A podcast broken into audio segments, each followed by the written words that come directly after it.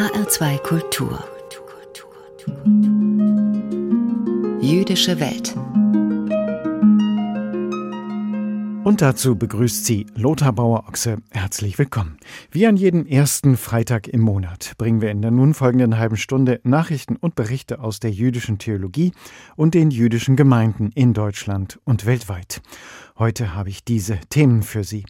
Synagogenretter. Im nordhessischen Hamut-Sachsen will ein Verein von Ehrenamtlichen ein vom Verfall bedrohtes jüdisches Gotteshaus erhalten. Mit der Zeit gehen. Eine Holocaust-Überlebende wird TikTok-Star. Und rein und gesund. In Kentucky zertifiziert ein Rabbi koscheren Whisky und braut sogar selber welchen. Im zweiten Teil der Sendung nach den Kurzmeldungen aus der jüdischen Welt beschäftigt sich Daniel Neumann, der Direktor des Landesverbandes der jüdischen Gemeinden in Hessen, in seiner Ansprache mit dem jüdischen Pessachfest, das in gut zwei Wochen gefeiert wird. Genauer gesagt mit dem Sederabend zu Beginn von Pessach, ein Abend, der der Erinnerung gewidmet ist. Zu unserem ersten Beitrag. Die alte Synagoge in Waldkappel-Hamut-Sachsen im Werra-Meißner-Kreis ist eine der wenigen Landsynagogen in Hessen, die noch erhalten sind. Aber schon seit vielen Jahren steht das Fachwerkhaus leer und bröckelt so vor sich hin. Der Verein der Freunde jüdischen Lebens im Werra-Meißner-Kreis fürchtet inzwischen, dass der denkmalgeschützte Bau in sich zusammenfallen könnte. Der Eigentümer scheint sich darum nicht zu kümmern. Jetzt wollen die Ehrenamtlichen des Vereins für den Erhalt der Synagoge kämpfen. Wir gehen über vertrocknetes Gras, Steine und Äste liegen herum, ein verwilderter Innenhof und dahinter die alte Synagoge von Harmut Sachsen. Ein Fachwerkbau, leicht schief. An einer Seite dringt Wasser ins Mauerwerk ein. Das kann auf Dauer nicht gut gehen.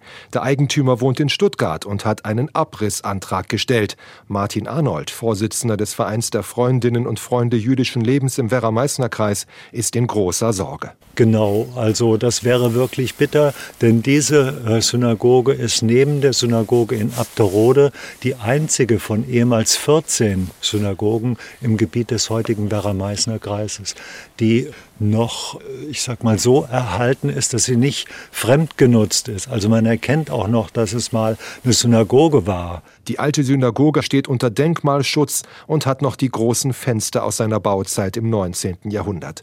Wir schauen durch die Fenster hinein. Leider dürfen wir den Bau nicht betreten, das hat der Eigentümer verboten. Im ehemaligen Versammlungsraum der jüdischen Gemeinde liegen noch alte Einrichtungsgegenstände. Zum Beispiel einen Bogen, einen Holzbogen, der über dem Torah-Schrein war, mit einer hebräischen Inschrift drauf. Auch ich kann ihn durchs Fenster sehen, mit der Inschrift.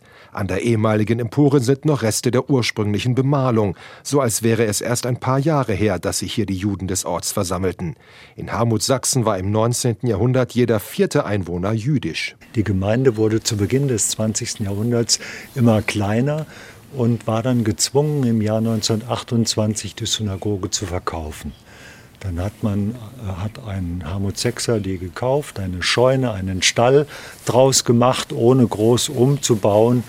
Ähm, und deshalb ist sie in der Nazizeit eben nicht zerstört worden. Doch jetzt droht das Ende, wenn nicht saniert wird. Der Eigentümer will die alte Synagoge verkaufen für eine viel zu hohe Summe, sagt Ludger Arnold von den Freunden jüdischen Lebens. Wir sind im Verein dabei zu überlegen, ob wir kurzfristig als Eigentümer, als Käufer auftreten. Aber auf Dauer müsste es in öffentliches Eigentum überführt werden. Also entweder der Werra-Meißner Kreis insgesamt, die Stadt Waldkappel, das sind für uns die ersten beiden Ansprechpartner, um dauerhaft das Ganze zu sichern, weil ein kleiner Verein wie wir mit ehrenamtlicher Arbeit viel machen kann, aber nicht ein solches Ensemble unwirklich unterhalten kann. Aber bis jetzt scheitert es am Geld, denn eine Kaufsumme von mindestens 30.000 Euro sind viel für den Verein, zu dem 75 Personen gehören und einige Kirchengemeinden. Martin und Ludger Arnold wollen aber nicht aufgeben. Es ist wirklich an der Zeit, dass wir das uns Mögliche tun, um dem Judentum wieder mit Respekt und Aufmerksamkeit zu begegnen. Und dazu gehört diese Arbeit hier ganz konkret vor Ort und in der Region. Es war in meiner pädagogischen Arbeit immer wichtig, die Jugend damit zu konfrontieren und ihnen klarzumachen, dass Erinnerung notwendig ist, um zu wissen, wo man hin will. Zu diesem Erinnern gehört für die beiden Ehrenamtlichen auch die Geschichte der jüdischen Gemeinde in Harmut, Sachsen.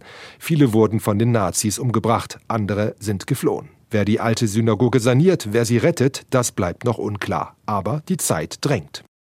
Die Freunde jüdischen Lebens im Werra-Meißner Kreis, ein Verein von Ehrenamtlichen, die sorgen sich um den Erhalt der alten Landsynagoge von Waldkappel, Harmut Sachsen. Jens Wellhöhner hat sich vor Ort für uns umgeschaut. Sie hören HR2 Kultur mit der monatlichen Sendung Jüdische Welt. Die Zahl der Menschen, die als Zeitzeugen noch nachwachsenden Generationen von den Schrecken des Holocaust berichten können, die wird immer kleiner. Die wenigen Überlebenden sind hochbetagt. Lilly Ebert zum Beispiel, die Auschwitz-Überlebende, ist 98 Jahre alt. Viele Jahre lang hat sie zum Beispiel in Londoner Schulen von ihren Lebenserfahrungen berichtet. Dann kam Corona und sie konnte die Schulen nicht mehr besuchen. Aber mit Hilfe ihres Urenkels Dorf hat sie sich unter anderem ins Internet begeben. Jetzt erreicht sie die ganze Welt. Hello TikTok. I wish you all Shabbat Shalom. Have a nice weekend everyone. Shabbat Shalom. Freitagnachmittags wünscht Lilly Ebert ihren TikTok-Followern Shabbat Shalom und ein schönes Wochenende. Lilly sitzt dann in ihrem gemütlichen Londoner Wohnzimmer, trägt einen ihrer vielen pastellfarbenen Hüte und strahlt. Denn an ihrer Seite ist ihr Urenkel Dov, 17 Jahre alt. Dov ist dunkelhaarig, ernst und hochgewachsen. Lilly ist klein und zart, mit lebhafter Mimik. Manchmal legt Dov den Arm um seine Urgroßmutter. Man merkt die große Verbundenheit der beiden. Lilly Ebert ist Überlebende des Konzentrationslagers Auschwitz. Auf TikTok erzählt sie ihre Geschichte. I promised myself, if I survive these terrible times, I will tell the world, and my aim will be to teach the world what hatred can bring. Damals im Lager hat Lilly sich geschworen, wenn sie überlebt, wird sie der Welt davon berichten und davor warnen, wohin Hass führen kann. Als Zeitzeugin ist Lilly schon seit vielen Jahren unterwegs. Sie sprach immer wieder auf Podien, in Schulen und in den Medien. Corona setzte dem im letzten Jahr ein Ende. Da hatte Lillys Urenkel Doff die Idee, einen TikTok-Account einzurichten, um trotz Pandemie möglichst viele Menschen zu erreichen. TikTok wurde immer größer und da dachte ich mir, wenn tanzende Teenager und ähnlicher Nonsens dort eine solche Reichweite bekommen, dann können wir die Plattform auch nutzen, um Lillys Geschichte zu erzählen. Lilly vermittelt wertvolles Wissen über die Shoah. Und wir sind dankbar, dass Millionen von Menschen uns sehen und bereit sind zu lernen. Das Besondere an Lilly und Dorfs TikTok-Kanal, die Besucher können direkt Fragen an Lilly schicken. Die antwortet dann per Videoclip oder manchmal auch live. Hello TikTok. In two hours we are going on live. Please join us. And please ask any questions you have. Lillys Follower können all ihre Fragen loswerden, auch solche, die sie sich sonst nicht zu stellen trauen. Ein Mädchen möchte wissen, ob Lilly nach allem, was sie durchlitten hat, immer noch an Gott glaubt. Dorf liest Lilly die Frage aus der Chatbox vor. You still believe in God? Yes, I do. Ja, antwortet Lilly, denn Gott trägt nicht die Schuld. Für die Shoah sind allein die Menschen verantwortlich. Lilly wird auch oft gefragt, wie sie Auschwitz überlebt hat oder was sie im Lager am meisten entbehrt hat. My freedom to move to speak, to do what I want, to be human. Lilly antwortet, ihr fehlte vor allem die Freiheit, die Freiheit, sich zu bewegen, zu sprechen, Dinge selbst zu entscheiden, Mensch zu sein. Lilly war 21 Jahre alt, als sie kurz vor Kriegsende von amerikanischen Soldaten befreit wurde. Sie kehrte nicht mehr in ihre Heimatstadt in Ungarn zurück, sondern emigrierte über die Schweiz nach Israel, wo sie ihren Mann kennenlernte. Heute lebt Lilly in London umgeben von ihrer großen Familie. Sie hat drei Kinder, zehn Enkel und 34 Urenkel. Dorf wohnt ganz in der Nähe und hat von klein auf ein sehr enges Verhältnis zu ihr. Wir haben denselben Humor, können über dieselben Dinge lachen. Außerdem sind wir beide sehr offen und gehen auf Menschen zu. Meine Urgroßmutter ist für mich einfach ein großes Vorbild. Von ihr als Überlebende habe ich gelernt, wie wichtig Güte und Menschlichkeit sind. Die Geschichten von Lilly und Dov erhalten auf TikTok täglich rund eine Million Klicks. Die meisten Fans sind Teenager. Etwa die Hälfte kommt aus den USA. Aber auch in Europa und Asien begeistert Lilly mit ihrer Lebensfreude. Die ist besonders zu spüren, wenn sie zusammen mit ihrer Familie auf TikTok jüdische Feiertage begeht.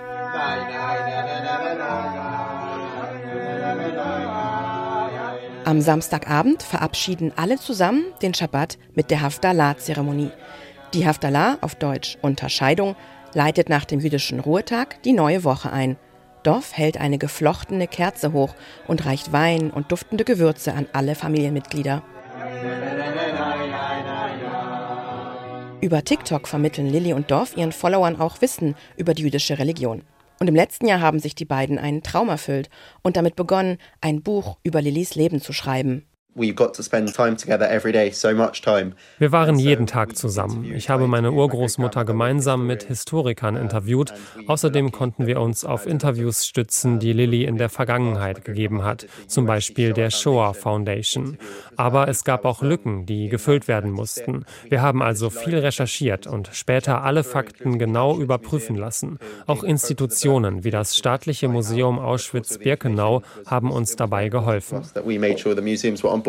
Lillys Promise, Lillys Versprechen, so der Titel, ist in England ein Bestseller und wurde bereits ins Ungarische übersetzt. Lilly hofft, dass vor allem viele junge Leute ihr Buch lesen werden. Und für sie hat Lilly eine Botschaft. All you young people, you can make the world a better place. Ihr jungen Leute könnt die Welt zum Besseren verändern, sagt Lilly. Nicht für uns Alte, für uns ist es zu spät, sondern für euch selbst. Die 98-jährige Auschwitz-Überlebende Lilly Ebert macht sich inzwischen auch die sozialen Medien wie TikTok zu eigen, um als Zeitzeugin vom Holocaust zu berichten. Margalit Berger erzählte davon. Der US-Bundesstaat Kentucky ist ja weltweit für seine berühmten Whisky-Marken bekannt. Und diese Whisky-Brennerei, die hat auch eine starke jüdische Seite. Da gibt es zum Beispiel den Rabbiner Chaim Litwin, der koscheren Whisky zertifiziert und sogar seinen eigenen Bourbon herstellt. Er sagt, das Destillieren von Whisky sei eine Tradition osteuropäischer Juden gewesen, die dieses Handwerk dann mit nach Amerika brachten. Unsere Reporterin Rebecca Hillauer hat ihn in den USA getroffen und mit ihm über den Wert von koscherem Whisky gesprochen. People think of, you know, doctors or lawyers die Leute denken immer, Juden seien uh, Ärzte und Anwälte. Aber viele Juden waren im Whisky-Geschäft. Die zweitgrößte Destillerie der Welt, Heaven Hill, gehört einer jüdischen Familie, den Shapiros. Der Rabbiner Chaim Litwin gehört der orthodoxen Schabbat-Gemeinde in Louisville, Kentucky an. Sie ist mit rund 6500 Mitgliedern die größte Gemeinde in diesem US-Bundesstaat. Zusammen mit seinem Vater zertifiziert der 36-Jährige verschiedene koschere Produkte für Unternehmen weltweit. Er selbst zertifiziert zudem koscheren Whisky, genauer gesagt Bourbon Whisky, denn dafür ist Kentucky berühmt. 95 Prozent des Bourbon weltweit wird hier produziert. In Eastern Europe in Osteuropa waren viele Whiskybrennereien in jüdischem Besitz.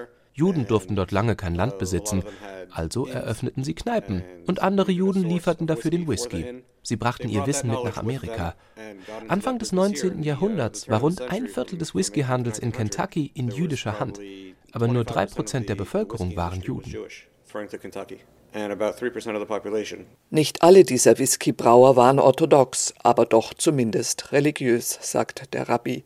Der jüdische Whiskymarkt sei groß. Bei jüdischen Festen und Feiertagen gehöre ein Glas Wein oder Whisky zur Tradition. Gebrannt aus Getreide, Wasser und Hefe ist Whisky außerdem traditionell koscher. Wozu muss er dann noch zertifiziert werden? Der eigentliche Destillationsvorgang ist tatsächlich koscher. Aber bei der Weiterverarbeitung kann der Whisky verunreinigt werden. Nicht so sehr bei kleineren Firmen, die nichts anderes als Bourbon herstellen, aber größere Unternehmen wie Jim Beam produzieren auch andere Produkte und Alkoholika und verwenden Farbstoffe. Und für alles wird dieselbe Abfüllanlage benutzt. Auch wenn der Bourbon im Fass koscher ist, kann er es in der Flasche schon nicht mehr sein. Rabbi Chaim Litwins Aufgabe ist es, eine Verunreinigung durch nicht koschere Zutaten zu verhindern. Der Produktionsprozess ist großteils automatisiert. Wir wissen, welches Fass für welches Produkt verwendet wird. Bestimmte Fässer werden dann koscher gemacht. Das geschieht je nach Behälter und Gerät unterschiedlich, zumeist über Hitze, etwa mit heißem Wasser. Diese Schritte müssen programmiert werden, dann funktioniert das relativ unkompliziert.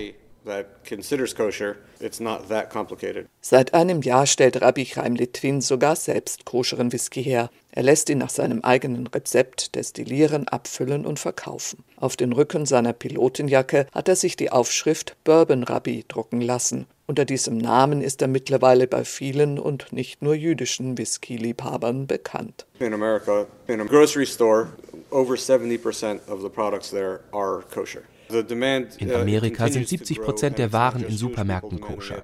Und die Nachfrage steigt.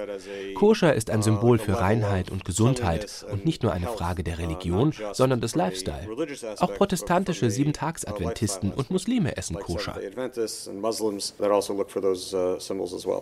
Whisky nach allen Regeln der Tradition, auch der religiösen jüdischen Tradition. Rebecca Hillauer über koscheren Whisky aus Kentucky. HR2 Kultur. Nachrichten aus der jüdischen Welt. Heute von und mit Karina Dobra. Der Beauftragte der Bundesregierung für jüdisches Leben in Deutschland, Klein, hat jüdischen Flüchtlingen aus der Ukraine eine dauerhafte Bleibe in Deutschland zugesichert. Sie seien willkommen, unabhängig davon, wie lange sie in der Bundesrepublik leben wollten. Bei einem Treffen mit geflüchteten jüdischen Kindern aus der Ukraine erklärte Klein, er gehe derzeit von rund 5000 jüdischen Ukrainerinnen und Ukrainern aus, die nach Deutschland kommen könnten. Klein hob das von der Bundesregierung beschlossene besondere Aufnahmeverfahren für jüdische Flüchtlinge aus der Ukraine hervor. Sie könnten einen Antrag bei örtlichen jüdischen Gemeinden stellen. Diese leiteten ihn dann an das Bundesamt für Migration weiter. Bisher konnten jüdische Zuwanderinnen und Zuwanderer aus Osteuropa einen solchen Antrag nur bei den deutschen Auslandsvertretungen in ihren Herkunftsländern stellen. Das Jüdische Museum in Frankfurt zeigt eine Ausstellung über die Rache in der jüdischen Kulturgeschichte. Die Schau spanne einen Bogen von biblischen Erzählungen über rabbinische Schriften, judenfeindliche Mythen und jüdische Legenden bis hin zu popkulturellen Erzählungen, sagte die Direktorin Miriam Wenzel. Es sei die erste Ausstellung zu diesem Thema. Sie umfasse Aspekte wie Demütigung, Vergeltung, Gerechtigkeit und Mord. Sie ziele am Ende auf die Frage von Gerechtigkeit nach und angesichts der Shoah. Die Ausstellung, die bis 17. Juli läuft, präsentiert historische Dokumente und Fotos, zeremonielle Gegenstände und jüdische Schriften sowie Filme in einer szenischen Ausstellungsarchitektur. Gezeigt werden Legendenfiguren wie Lilith und Golem ebenso wie jüdische Outlaws, die sich als Piraten und Räuber organisierten. Die Ausstellung und das Begleitprogramm entsprechen dem Selbstverständnis vor allem von jüngeren Jüdinnen und Juden, die ihre Geschichte nicht nur als Opfergeschichte verstehen wollten, erklärte Direktorin Wenzel. Ideengeber ist der Publizist Max Czolek. Er betonte, junge Jüdinnen und Juden wollten selbstbewusst leben. Eine Begegnung auf Augenhöhe in Deutschland gäbe es aber erst, wenn sich Juden von der Versöhnungserwartung der Nichtjuden freimachten. Unter dem Motto Lechaim, Schreib zum jüdischen Leben in Deutschland, ist in Berlin ein bundesweiter Schreibwettbewerb gestartet worden. Initiatoren sind Kulturstaatsministerin Roth, der Bundesbeauftragte für jüdisches Leben Klein, der Zentralrat der Juden in Deutschland und die Initiative Kulturelle Integration.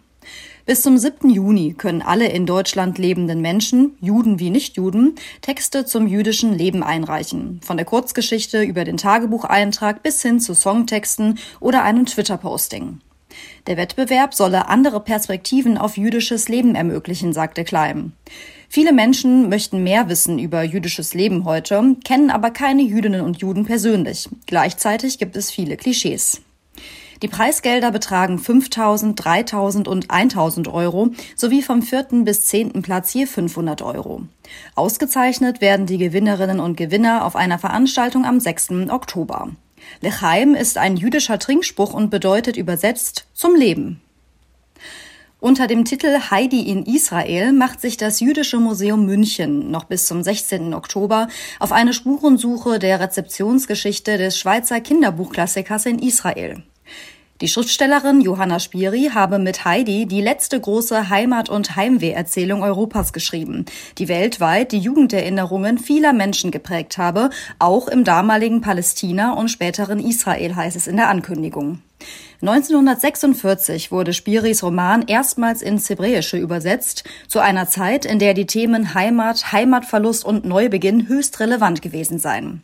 Der Roman gehöre seitdem auch in Israel zum Kanon der Kinderliteratur. Ob auf der Kinoleinwand, als Theaterstück oder als Hörspiel, das berühmte Schweizer Mädchen sei Teil der kulturellen Identität Israels und längst auch in den sozialen Medien angekommen. Soweit die Nachrichten aus der jüdischen Welt. HR2 Kultur. Jüdische Welt. Ansprache. Im zweiten Teil unserer monatlichen Sendung mit Themen aus dem jüdischen Kultur- und Geistesleben hören Sie jetzt eine religiöse Ansprache von Daniel Neumann, dem Direktor des Landesverbandes der jüdischen Gemeinden in Hessen. Bald beginnt für uns Juden Pesach, das Fest der Überschreitung, das Fest der Befreiung und das Fest der ungesäuerten Brote. Worum es im Kern geht? Wir feiern die Befreiung der Israeliten aus der ägyptischen Sklaverei vor gut 3300 Jahren. Wir feiern also unsere Rettung und unser Überleben und den Beginn einer Saga, die bis in die Gegenwart reicht. Zentrales Element dieses achttägigen Festes ist dabei der erste Abend, der sogenannte Sederabend, der in einer ganz besonderen Art und Weise begangen wird und als universelles Bindemittel für Juden in aller Welt taugt. Nicht zuletzt, weil er unsere gemeinsame Geschichte, unsere Identität und unsere Zugehörigkeit symbolisiert. Der Sederabend ist allerdings nicht nur unter Juden ein Klassiker. Nein, er ist auch in der nichtjüdischen Welt zu einiger Bekanntheit gelangt, nicht zuletzt durch das weltberühmte Gemälde von Leonardo da Vinci, das Jesus und seine Jünger beim letzten Abendmahl zeigt. Und dieses letzte Abendmahl, Sie ahnen es bereits, war eigentlich der Sederabend, den der Jude Jesus mit seinen jüdischen Jüngern beging, am Abend des 14. Nissan, also am Vorabend seiner Kreuzigung. Aber Leonardo hin, Abendmahl her, der Sederabend ist jedenfalls seit jeher ein Event für die gesamte Familie, für Freunde und Bekannte. Aber wie läuft so ein Seder ab? Was tut man da und warum? Das Wort Seder bedeutet Ordnung, und eine feste Ordnung ist in der Tat für diesen Abend vorgegeben.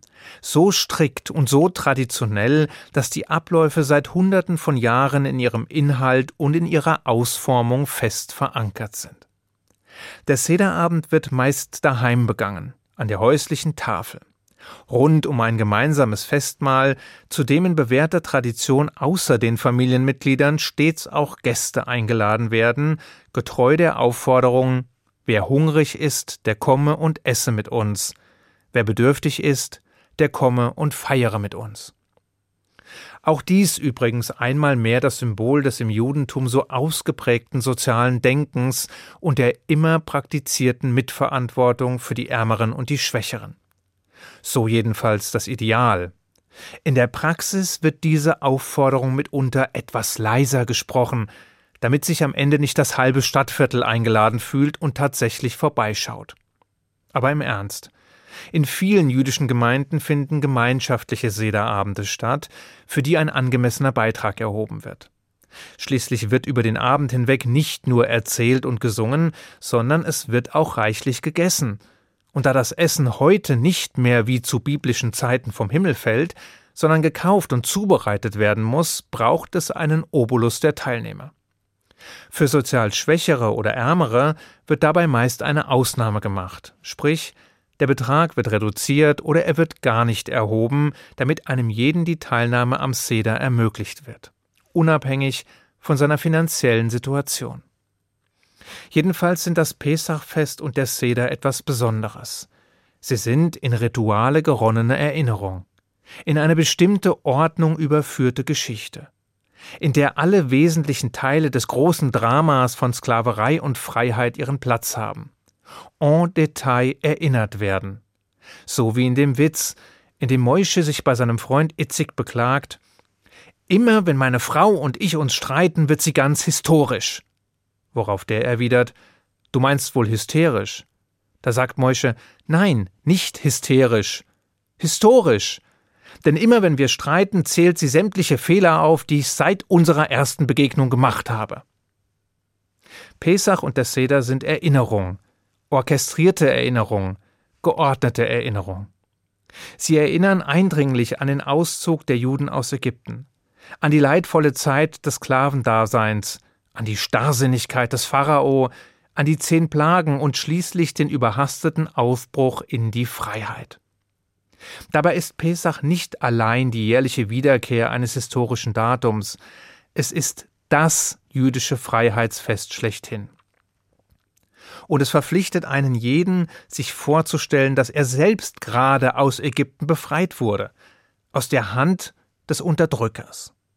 Als wäre er selbst dem qualvollen Sklavendasein mit der Hilfe Gottes entkommen. Die abstrakte Vorstellung reicht allerdings nicht aus. Nein.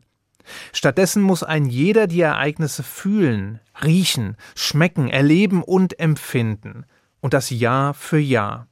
Mehr noch, man ist außerdem verpflichtet, die Geschichte seinen Kindern zu erzählen, sie weiterzugeben, ein ums andere Mal und von Generation zu Generation. Der Weg führt über die Erzählung, die Haggadah und den geordneten Ablauf verschiedener Rituale an diesem Abend. Schon deswegen ähneln sich die Speisen auf den Tischen jüdischer Familien in allen wesentlichen Bestandteilen, einer vorgegebenen Ordnung folgend. So findet sich auf dem Tisch üblicherweise die Matzah, also das ungesäuerte Brot, das gelegentlich mit Knäckebrot verwechselt wird. Und das an die überstürzte Flucht aus Ägypten erinnert, welche den Israeliten keine Zeit ließ, den Brotteig vor dem Backen aufgehen zu lassen. Neben der Matzah gehört auf den Sederteller das Maror, das bittere Kraut, oftmals Stücke von Meerrettich als Symbol der Bitternis, die die Knechtschaft in Ägypten bedeutete. Und wer wissen will, wie sich die Tränen der Israeliten angefühlt haben, der muss nur einen kräftigen Biss von scharfem Meerrettich nehmen, und schon schießen einem die Tränen in die Augen. Welch diebische Freude es doch immer wieder bereitet, dies bei seinem Gegenüber zu beobachten. Den Moment, in dem die Schärfe ihren Dienst tut. Der rote Kopf, das überhastete Lufteinsaugen und die Tränen, die dem anderen in die Augen schießen. Hat jemals jemand behauptet, dass Juden keine Schadenfreude empfinden können? Doch Spaß beiseite. Jedenfalls gibt es dann noch eine leckere Masse aus Nüssen, Äpfeln und Rotwein, das Charosset, welches den Mörtel symbolisiert, mit dem die israelitischen Sklaven die Städte ihrer ägyptischen Herrscher erbauen mussten. Außerdem werden Radieschen oder Petersilie in Salzwasser getaucht und gegessen, um an die Tränen und das Leid zu erinnern, ja um die Tränen sprichwörtlich zu schmecken. Und schließlich liegen auf der Sedertafel noch ein Stück Rinder- oder Lammknochen und ein Ei als Symbole für das Pesach und das Zusatzopfer, wie sie während des Bestehens des heiligen Tempels in Jerusalem dargebracht wurden. Außerdem braucht es koscheren Pesachwein als Zeichen für Freude und Frohsinn über die erfolgte Befreiung. Davon sollen im Laufe des Sederabends insgesamt vier Becher getrunken werden, die mit vier Verheißungen des Ewigen in Verbindung gebracht werden. Das Ganze kann durchaus herausfordernd sein, denn wie groß diese Becher konkret sein müssen, ist, wie sollte es anders sein, unter unseren Weisen umstritten. Während manche eher kleine Gläser vorsahen, verlangten andere üppige Kelche. Alles religionsgesetzlich begründet, versteht sich. Das bedeutet aber nun nicht, dass man den Abend nicht mit klarem Kopf überstehen würde. Denn erstens kann auch Traubensaft beigemischt werden und zweitens dauert der Sederabend ziemlich lang. Mehrere Stunden meist, in denen die Geschichte gelesen wird, erzählt, gesungen und gelacht wird, in denen die symbolischen Speisen in bestimmter Abfolge und Manier gegessen werden. Die Mazah, das Bitterkraut, das Charosset und das hartgekochte Ei. Und in dessen Zentrum ein festliches Essen steht, als Erinnerung an das gemeinsame Verspeisen des Pesachlams. Eine Mahlzeit, die Freiheit und Wohlstand symbolisiert und im besten Fall auch so schmeckt. Der Abend endet mit weiteren Liedern und dem Wunsch, nächstes Jahr in Jerusalem zu feiern. Am Ende fügen sich alle Elemente wie von selbst zusammen, vereinen sich in der gemeinsamen Geschichte und verschmelzen zu geordneter Erinnerung. Ich wünsche Ihnen ein gesegnetes Pesachfest und einen guten Schabbat. Shabbat Shalom. In seiner monatlichen Ansprache beschrieb Daniel Neumann, der Direktor des Landesverbandes der jüdischen Gemeinden in Hessen, die Bedeutung der Traditionen und Rituale beim Sederabend, dem zentralen Ereignis des jüdischen Pessachfestes. Genau heute in zwei Wochen, am 15. April, beginnt das Fest mit dem Pessachabend. Sie können die Ansprache noch einmal nachlesen oder nachhören. Das Manuskript finden Sie bei uns im Netz bei hr2.de und dort gibt es auch den Podcast der Ansprache und auch die ganze Sendung zum Nachhören. Die jüdische Welt in HR2 Kultur geht damit zu Ende. Hier gibt es in unserer Lesung gleich eine neue Folge von Robert Musils Die Verwirrung des Zöglings Törles. Mein Name ist Lothar Bauer-Ochse. Ich danke fürs Zuhören und wünsche weiter anregende Radiostunden mit HR2 Kultur.